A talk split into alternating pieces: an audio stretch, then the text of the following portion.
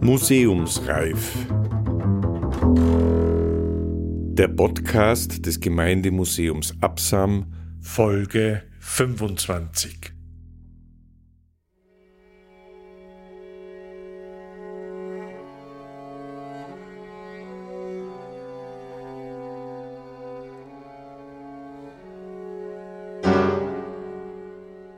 Es war ein ständiges Kommen und Gehen.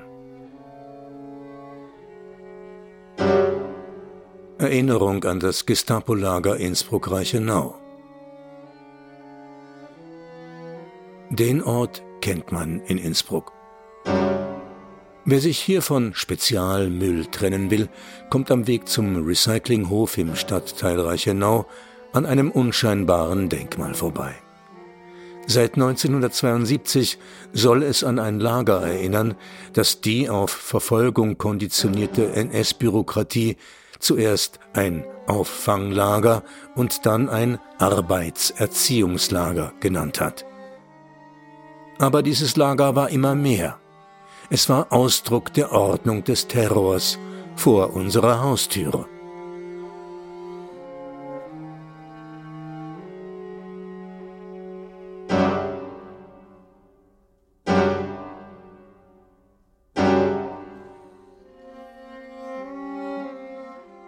Die Gestapo Innsbruck inhaftierte in der Reichenau, in unmittelbarer Nähe des beliebten Ausflugsgasthauses Sandwert, Zwangsarbeiter, politische Gefangene, Italiener, die versucht hatten, von ihrem Arbeitsplatz im Reich zurück nach Italien zu fliehen, Durchgangshäftlinge und Jüdinnen und Juden, die ab 1943 über Italien von der Reichenau weiter in Konzentrations- oder Vernichtungslager deportiert wurden.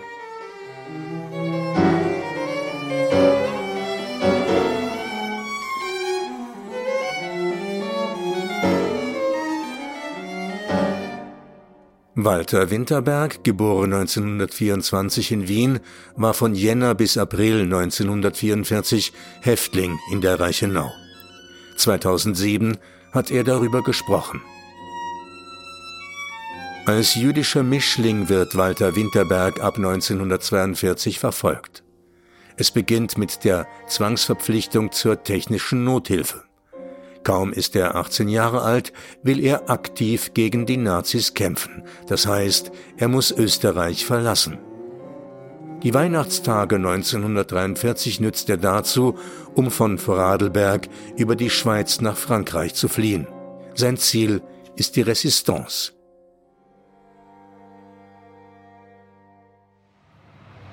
Nur etwa 200 Meter vor der Schweizer Grenze wird er in Vorarlberg aufgegriffen, in Schutzhaft genommen und nach Innsbruck gebracht.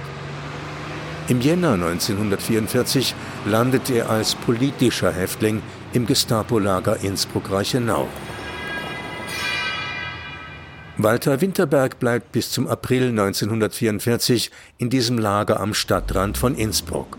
Wegen Fluchtgefahr wird er nicht für die sogenannten Außenkommandos zugelassen. In der ganzen Stadt und in den Nachbargemeinden Innsbrucks sind die Arbeitstrupps aus dem Lager Reichenau bekannt. Sie räumen Schnee, beseitigen Bombenschutt, entschärfen Blindgänger. Walter Winterberg aber arbeitet in der Waschbaracke. Noch in Innsbruck wird ihm sein Schutzhaftbefehl vorgelegt, dem er entnimmt, dass er in Wien im Gemeindebau von einer Nachbarin denunziert worden war. Im April 1944 wird er von Innsbruck in das KZ Buchenwald eingewiesen. Im Lager Buchenwald überlebt er, weil er sich der illegalen Lagerorganisation anschließen kann. Walter Winterberg macht nach seiner Befreiung in Buchenwald Karriere bei der Kriminalpolizei in Wien. Für den Prozess gegen Georg Mott, den Lagerkommandanten des Arbeitserziehungslagers Innsbruck-Reichenau, werden Mitte der 1950er Jahre in Zeitungsinseraten Zeugen gesucht. Walter Winterberg meldet sich und tritt 1958 vor dem Landesgericht Hechingen in Baden-Württemberg als Zeuge auf. Georg Mott wird wegen der Tötung von Egon Dubski und Ivan Gvozdik im Lager Reichenau zu lebenslanger Haft verurteilt, später jedoch begnadigt.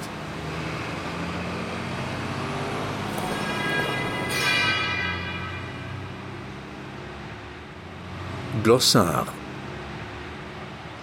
Als Maquis bzw. als Maquisards bezeichnen sich die französischen Partisanen in der Resistance, die sich im Zweiten Weltkrieg in Wäldern und Bergen und anderen wenig bevölkerten Gebieten versteckten. Von dort aus bekämpften sie als erste die deutschen Besatzungstruppen in Frankreich. Musulmane Musulmane wurden in der Lagersprache jene Häftlinge genannt, die durch völlige Unterernährung bis auf die Knochen abgemagert waren und hungerbedingt bereits charakteristische Verhaltensänderungen bis hin zur Agonie zeigten.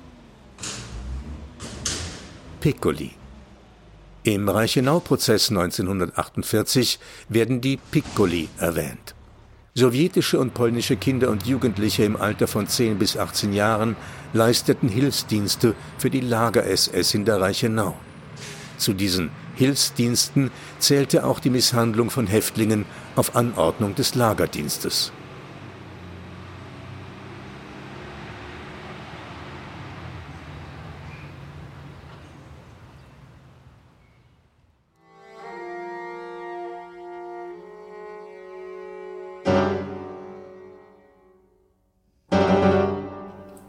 Es hat in Frankreich schon den Marquis gegeben. Also die, und ich hatte also die Absicht, über die Schweiz nach Frankreich, aber war keine Ahnung gehabt, wie man da leicht umkommt. Und es war Winter, das war vielleicht der Fehler. Es war Winter und ich musste, ich bin ja immer im Wald gegangen. Ich musste aber dann ein Stück über eine Wiese gehen. Die Wiesen war weiß. Und ich habe aber ein, eine dunkle Skihosen und dunklen Anorak gehabt. Und wie ich über die Wiesen gegangen bin, mit der gleich angeschrien und gleich geschossen über mich drüber. Na, dann wurde ich festgenommen. Bin ich einen Monat in Feldkirch gewesen. Da war ich in Einzelhaft in einer Zelle. Dann bin ich zwei Tage nach Innsbruck ins Polizeigefangenenhaus gekommen. Da hat mich dann ein Schupper, also so ein Schutzpolizist, ne, anschauen und wir sind zu Fuß nach Reichenau. Wie weit das war, keine Ahnung mehr. Nicht? Also, ich weiß nicht, ist das zwei, drei Kilometer vielleicht?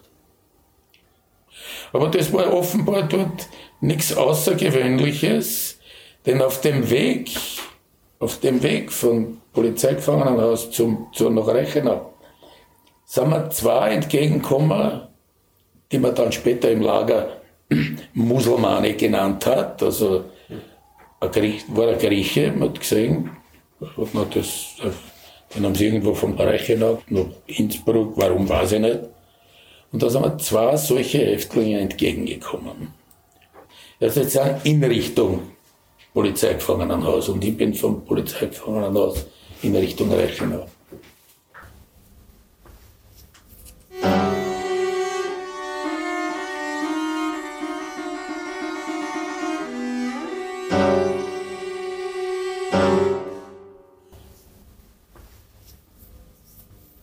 Aber ich weiß nur eins, es war ein ständiges Kommen und Gehen. Das hat man eigentlich nur an dem feststellen können, weil der, der Barackenbelagbestand einmal gewechselt hat. Was halt, wo ist der? Der ist weg, ein anderer ist gekommen. Dort wieder das Bett, der war weg, ein anderer ist gekommen. Also. Ich weiß nicht, was mit den Italienern gemacht haben. Ich kann nicht sagen, was mit den Italienern geschehen ist. Äh, na, insbesondere nach der Kapitulation, nicht? 43. September, glaube ich. Nicht? Da wollten ja viele nach Italien. Nicht? Und die haben sie am Brenner oder irgendwo dort in der Gegend immer aufgefangen. Weil ja unter den Italienern auch die Fluktuation groß war. Nicht? Die haben vielleicht nicht einmal Zeit gehabt, dass sie sich gescheit kennenlernen. Nicht? Die Gesichter waren lauter, wie soll man sagen, lauter neue, anonyme Gesichter. Man hat gar nicht, ich kann mich gar nicht erinnern, dass ich einen von diesen Italienern, sagen wir, dass ich mir den gemerkt hätte, aha, den habe ich schon gesehen. Nein, das war jeder, das war jeder war näher. Nicht immer näher gekommen. Eine organisierte Gruppe waren sie sicher nicht. nicht? Also die Piccoli schon, die waren, die waren eine abgeschlossene Gruppe. Äh, ich, weiß, ich weiß es nicht, aber wahrscheinlich wird es auch eine Unterkunftsbaracke für die SSler geben haben. Nicht? Naja, und diese Baracken dort haben müssen die Piccoli sauber halten. Nicht? Also, das waren die Dienstmädchen sozusagen. Nicht? Dann haben sie ihnen wahrscheinlich das Frühstück bringen müssen und was weiß ich was. Aber sie haben halt so mehr oder weniger Dienstmädchenarbeit gemacht. Nicht? Darum haben sie auch den Namen Piccoli gekriegt. Und von diesem Piccoli war einer, der auch gehumpelt hat. Das war der Ukrainer. Und der hat erzählt, er war Ubauer, beim Bauern. Nicht? Auf Russisch ist er Ubauer. Er war beim Bauern und der hat ihm immer droschen und da ist er irgendwo, mich scheint dann aufgekratzelt auf einen Stadel und ist runtergefallen und hat den Fuß gebrochen und hat keinerlei Behandlung bekommen. Also das ist gerade nicht so erfunden worden. Und weil er dann natürlich nicht gearbeitet hat oder nicht arbeiten hat können, hat ihm der Bauer vermutlich, war sich als arbeitsunwillig, der Gestapo übergeben und der ist halt dann Lager gekommen. Ne? Stark gehängt.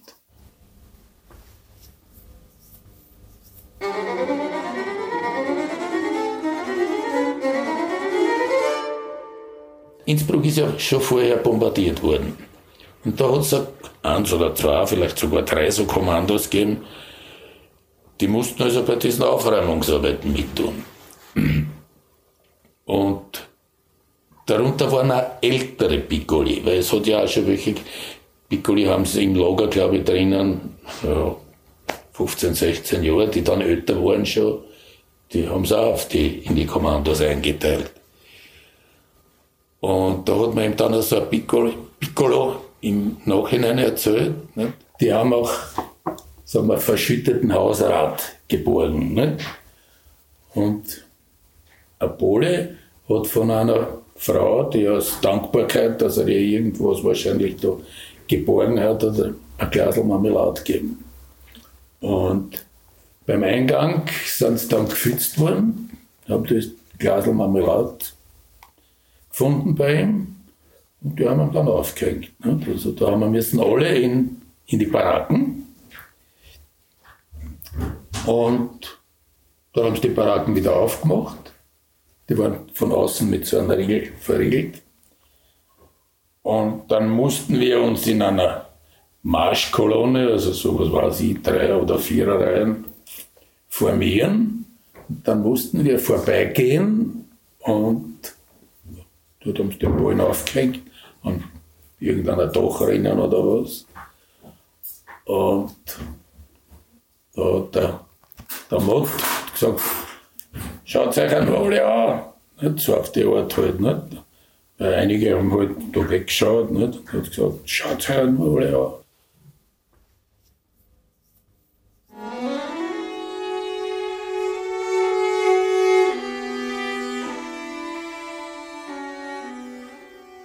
Naja, die Italiener sind dauernd prügelt worden. Nicht? Und es war ja so, nicht? Also, beim Rapport wurden die Häftlingsnummern aufgerufen. Die hat man so auf so einem Plattel da auf einen Schnirl um den Hals hängen gehabt.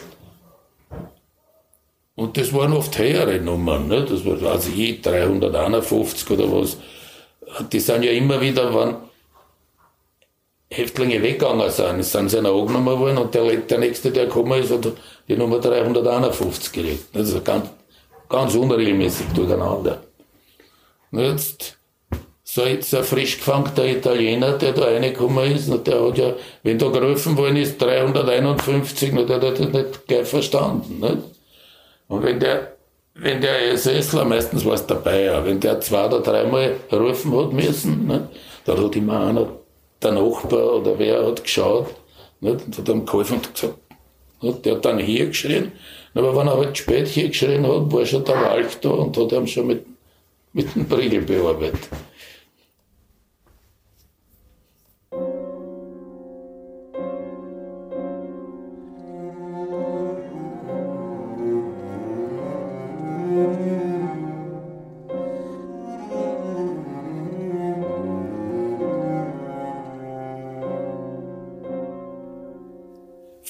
Von Organisation hat man in dem Lager nicht zu sehen bekommen. Es hat eine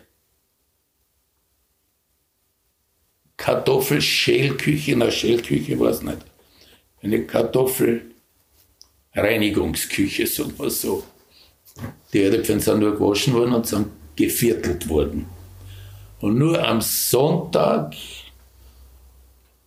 die Suppen, da drei, vier so Stickeln Erdäpfel drin gehabt, mit der Schale, was auch nicht ungesund ist, weil die Erdäpfel schon enthalten Vitamine.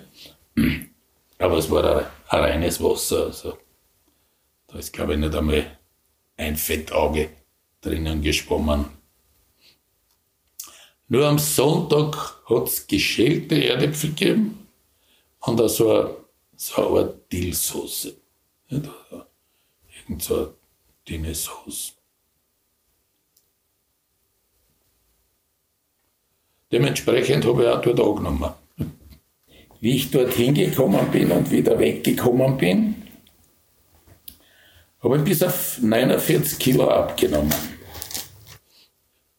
Und der Kaffee, den wir zum Frühstück gekriegt haben, das war eh so ein Kunstkaffee, da hat ja jeder geschaut, dass ein bisschen ein Sud drinnen ist, weil das war was Festes wenigstens.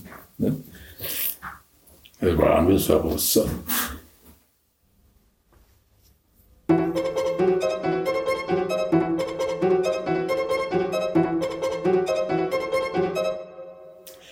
Die Piccoli, auf die hat der, der, der Walch, also der von der Schupo, der hat es auf die Piccoli auch gesehen gehabt. Der hat die Piccoli auch ganz schön droschen immer mit seinen Stecken.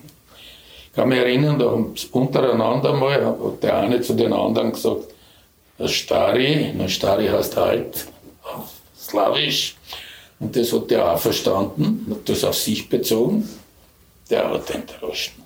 Der hat den, aber wie, wann Schelli. Und seine Spezialität von dem Walch oder wie heißt. Ich glaube, er Walch geheißen. Seine Spezialität war das Abspritzen. Und zwar, ich war ja, weil bei mir Fluchtgefahr bestanden hat, im Innendienst, also war in der sogenannten Wäscherei, das war keine Wäscherei, das war in der Baracken also so ein langer Trog mit, was weiß ich, sechs, sieben, acht, zehn so Wasserleitungshähnen und da hat man sie müssen geschwind in der Früh waschen. Und anschließend war, äh, wie soll man sagen, ein, ein, ein Duschraum. Ne? Der, war, der war so groß wie das Zimmer ungefähr. War verfließt und mit einem Schlauch, aber nur, es hat nur kaltes Wasser gegeben. Und denn seine Spezialität war, bei irgendeinem nichtigen Anlass hat ein Häftling, der hat müssen dann dort in, die, in diesen Raum gehen, sich nackt ausziehen und den hat er mit dem Schlauch angespritzt. Aber oft lange, nicht? also oft war es aber schon ganz blau. Nicht? Mit Vorliebe hat er auf die Geschlechtsteile mit dem Schlauch zieht. Der war ein richtiger Sadist. Und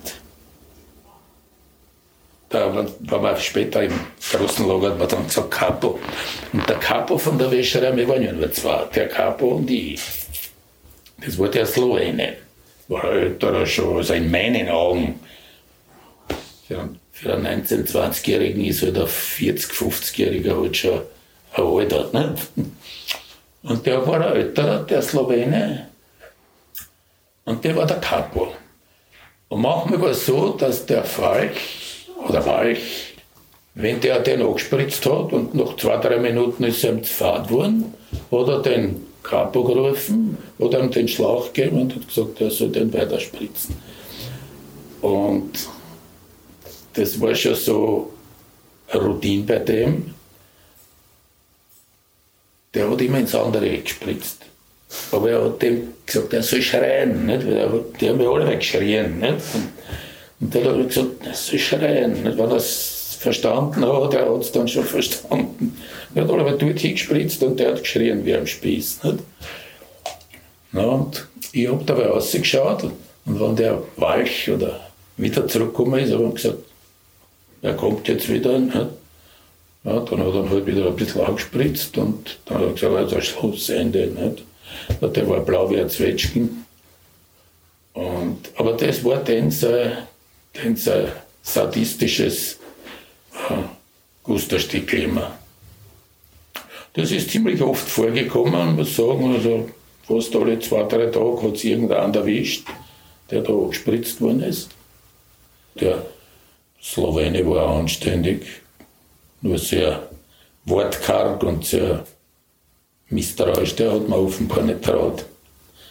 Vermutlich niemanden, der ein sogenannter Deutscher damals war, nicht, hat halt niemanden traut. Außerdem, ich weiß ja nicht, ich vermute, er wird ein Bauer gewesen sein. Die Bauern sind ja alle nicht sehr wortgewandt nicht, und gesprächig. Aber ich kann über ihren Sohn nichts sagen.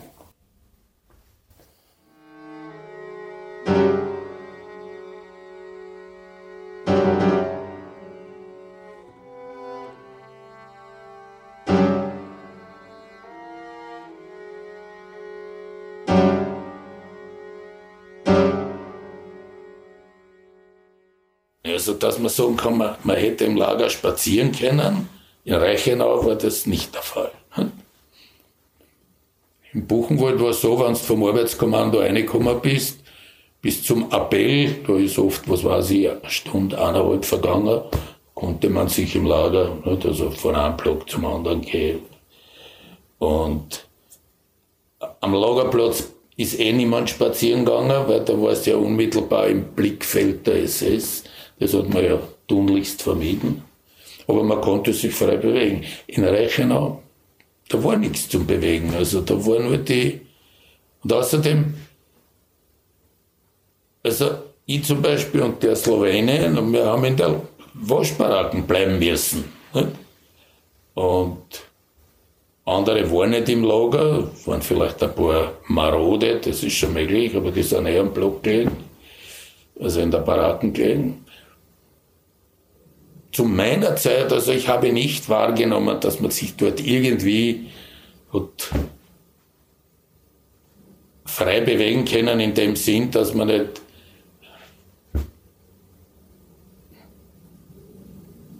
naja, dass man nicht irgendein SSler aufgefallen war, nicht? der gesagt hat, was machst du da, nicht? oder geh auf deinen Blog oder arbeit was.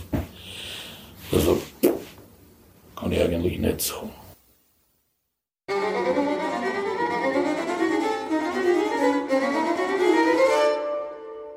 Und dann haben wir einmal, aber das, das war nur so ein Durchgang, eine jüdische Familie aus Südtirol. Die dürften ein Hotel oder was gehabt haben. Eine ganze Familie mit kleinen Kindern und so. Und da war eine darunter, die hat sich an mich gewendet, hat gesagt, wenn Sie hinauskommen, äh, nehmen Sie Kontakt auf mit dem Herrn Lehar, dem Komponisten mit dem war es sehr gut. Keine Ahnung. Ich bin natürlich nie, habe nie die Gelegenheit gekriegt dazu. Und ich habe also in der, in der Waschbaracke gesehen, weil da hat uns dieser Walch, oder wie der Name weiß ich nicht mehr, der hat uns, die dort also in der Waschbaracke waren, hinausgetrieben, damit sie also die Frauen dort waschen können. Ich kann mir vorstellen, die haben sie wahrscheinlich auch nur mit kaltem Wasser, so, weil es war kein anderes Wasser da. Ja, wahrscheinlich werden sie es nach Polen verschickt haben.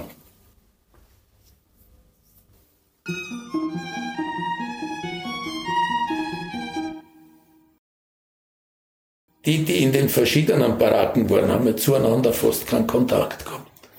Ja, denn sie mussten dann, wenn sie von der, vom Kommando eingerückt sind, mussten sie in die Baracken und dort haben sie bleiben müssen. Und dann ist finster war sie um die Zeit ja schon bald. Dann ist meistens war das Bayer oder der Fahrer. Die haben dann von außen verriegelt, da konnte man nicht mehr hinaus.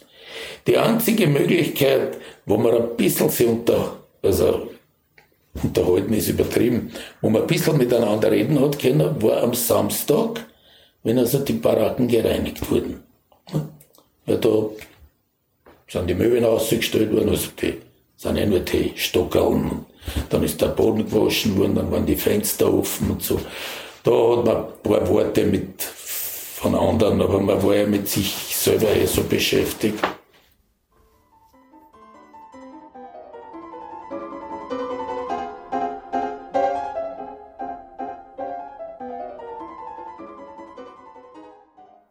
Gar nichts. Stockbetten, Stockbetten, ich glaube zwei, drei so Spinde, so, so Militärspinde, wo man so eine Fackel gehabt hat. Und vor jedem, vor jedem, das waren zwei Betten übereinander. Vor jedem Bett sind zwei so Stockerl gestanden. Da musste man, wenn man so vor dem Schlafen gehen, musste man sich die Wäsche schön zusammengelegt, schön dort auf die Stockerl legen. Und hin und wieder, es war nicht oft, in meiner Zeit, vielleicht zwei oder drei Mal, das plötzlich mitten in der Nacht, das Rumpeln hat man gehört, ne, das ist von außen, also die Baracken aufgemacht worden und der Bayer ist reingekommen, hat Licht aufgetragen und hat kontrolliert. Und hat kontrolliert, ob die Wäsche, und man hat müssen die Unterhose ausziehen, und nur mit Hemd schlafen dürfen. Die Baracke wurde, da ist in der Mitte ein Ofen gestanden, da waren ein paar Holzscheit, da konnte man einheizen, das hat also der Stubenälteste gemacht. Ja, das hat bei der Temperatur, die damals war, naja, es ist, sind wir mal Ofen gestanden. Halt. Aber es ist, nachdem das Holz verbrannt war, in der Früh, ja, war so ein, so ein Lavor, so eine Waschschüssel. Da hat man sich ein bisschen Wasser gewärmt. Und in der Früh war es gefroren. Also, und wie gesagt, und der Bayer ist kontrollieren gekommen, fallweise halt und hat geschaut, ob er jeder dort seine Unterhose und seine Wäsche zusammengelegt gehabt hat. Und natürlich auch ich, ich habe manchmal schon mit der Unterhose geschlafen, sonst hätte man nicht einschlafen können. Aber das war ein Lotteriespiel. Straßecke, ja. Straßecke und ich glaube auch Decken hat man gehabt. Leise hat es viel gegeben. Leise. Wir haben diese gestraften, so dünn gestreifte blau-weiße Hemden ohne Kragen. So. Die hat man bekommen, weil die eigene Wäsche ist abgenommen worden. Die hat man dann beim Verlassen des Lagers wieder bekommen. Nach 14 Tagen, glaube ich, das Hemd, ist das Hemd gewechselt worden. Und wir haben aber trotzdem Memoirs gehabt. Also die Desinfektion hat nicht, hat nicht gut funktioniert. Ich weiß nicht, hat es einmal, das ist ja so ein eigenes Zwicken, nicht, wenn das so rauszwickt. Habe dann geschaut und in den Nähten drinnen, da waren natürlich da die, die Leute, das war damals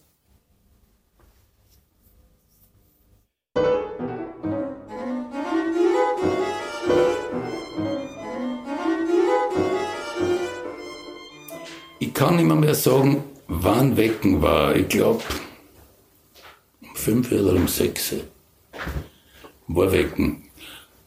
Das hat sich alles sehr soll man sagen,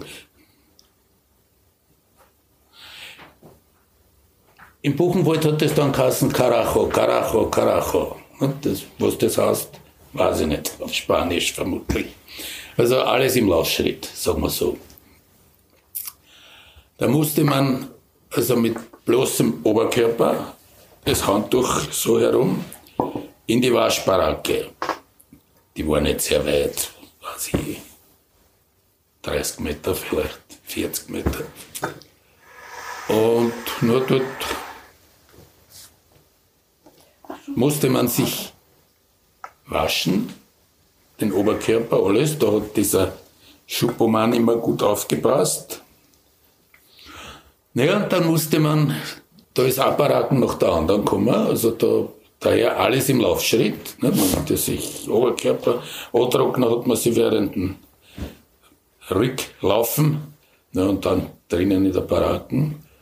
Ne? Und dann sind die dann ja, dann hat unterdessen dieser Blockälteste, wenn man so sagen kann, der hat unterdessen den Kaffee gebracht und die Scheiben Brot, ein oder zwei, das weiß ich nicht mehr. mehr.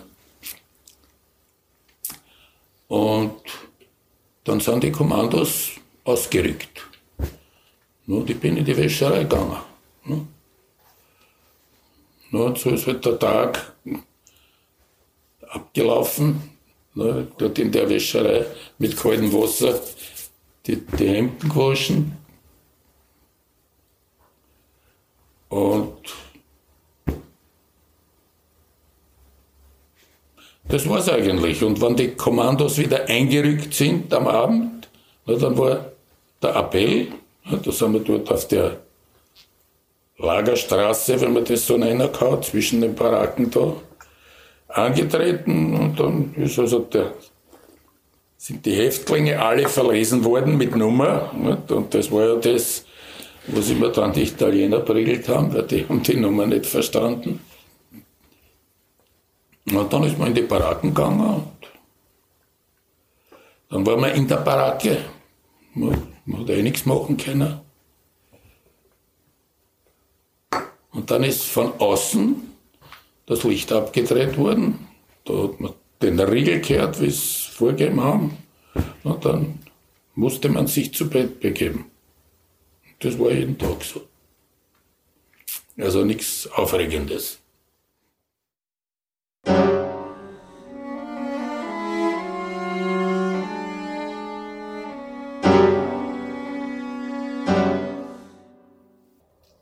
Wenn wir fünf oder sechs Häftlinge waren, die im Lager waren, waren wir viel.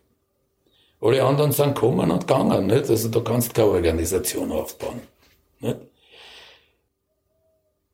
Ich glaube, der, der, Durchschnitts, der Durchschnittsaufenthalt, es, wird, es hat sicher Ausnahmen gegeben. Der Slowene bei mir war schon lang dort. Aber der Durchschnittsaufenthalt ist, glaube ich, nicht länger gewesen als drei, vier Monate bin ja auch noch vier Monate schon weg gewesen wieder. Und da kannst, da kannst keine Organisation auf. Da kannst von Häftling zu Mithäftling äh, irgendwie zeigen, dass du mit ihm, sagen wir, die gleichen Anschauungen hast und solidarisch bist. Aber du hast dem ja auch nicht helfen können. Du hast ja gar keine Möglichkeit gehabt.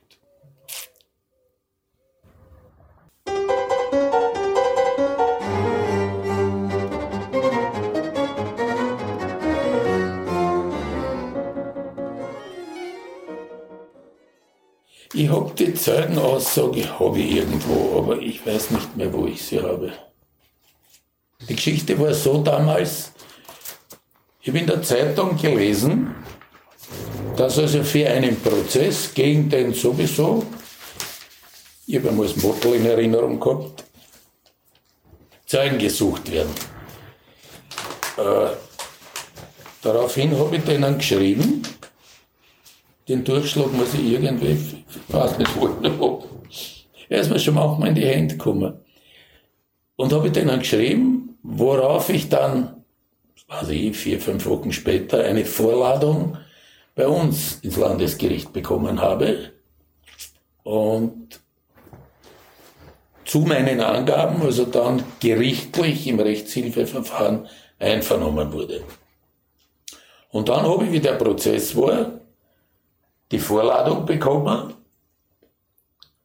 Und, aber wir müssen natürlich einen Urlaub nehmen. Bin ich zu meiner Dienstesbehörde gegangen, dort haben sie mir zugeredet, ich soll nicht hingehen, ich muss nicht hingehen nach Deutschland. Nicht? Und ich soll nicht hingehen. Ich habe gesagt, ich gehe aber hin. Nicht? Und bin dann hingegangen, bin dann dort als Zeuge vernommen worden.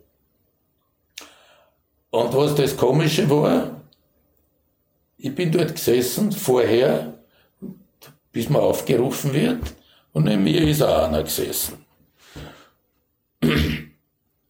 Ja, der hat mich halt gefragt, warum ich da bin. Und ich gesagt, ja, da ist Zeuge vorgeladen und so. Er auch. Ja, auf einmal sagt er, naja, aber war das wirklich dort so schlimm? Sag ich, sonst, das werde ich schon Richter erzählen, nicht?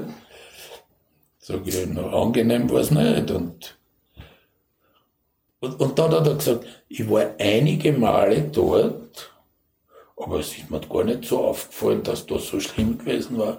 Hat sich herausgestellt, das war der Gauleiter Hofer, ja. Der war Auszeuge gelohnt, vermutlich. ja, er hat ja gesagt, er ist auch Zeuge gewesen.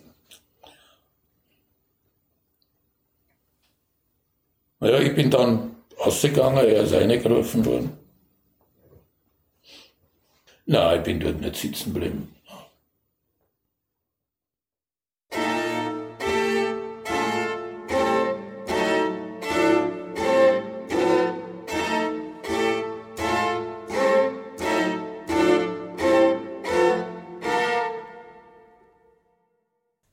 Erwin Falch, nicht Walch, Holzhändler aus St. Anton am Adelberg, Johann Bayer, Fleischhauer aus Axams und Hermann Harm, Gärtner aus Innsbruck, waren von 1942 bis 1945 Mitglieder der Wachmannschaft im Lager Reichenau.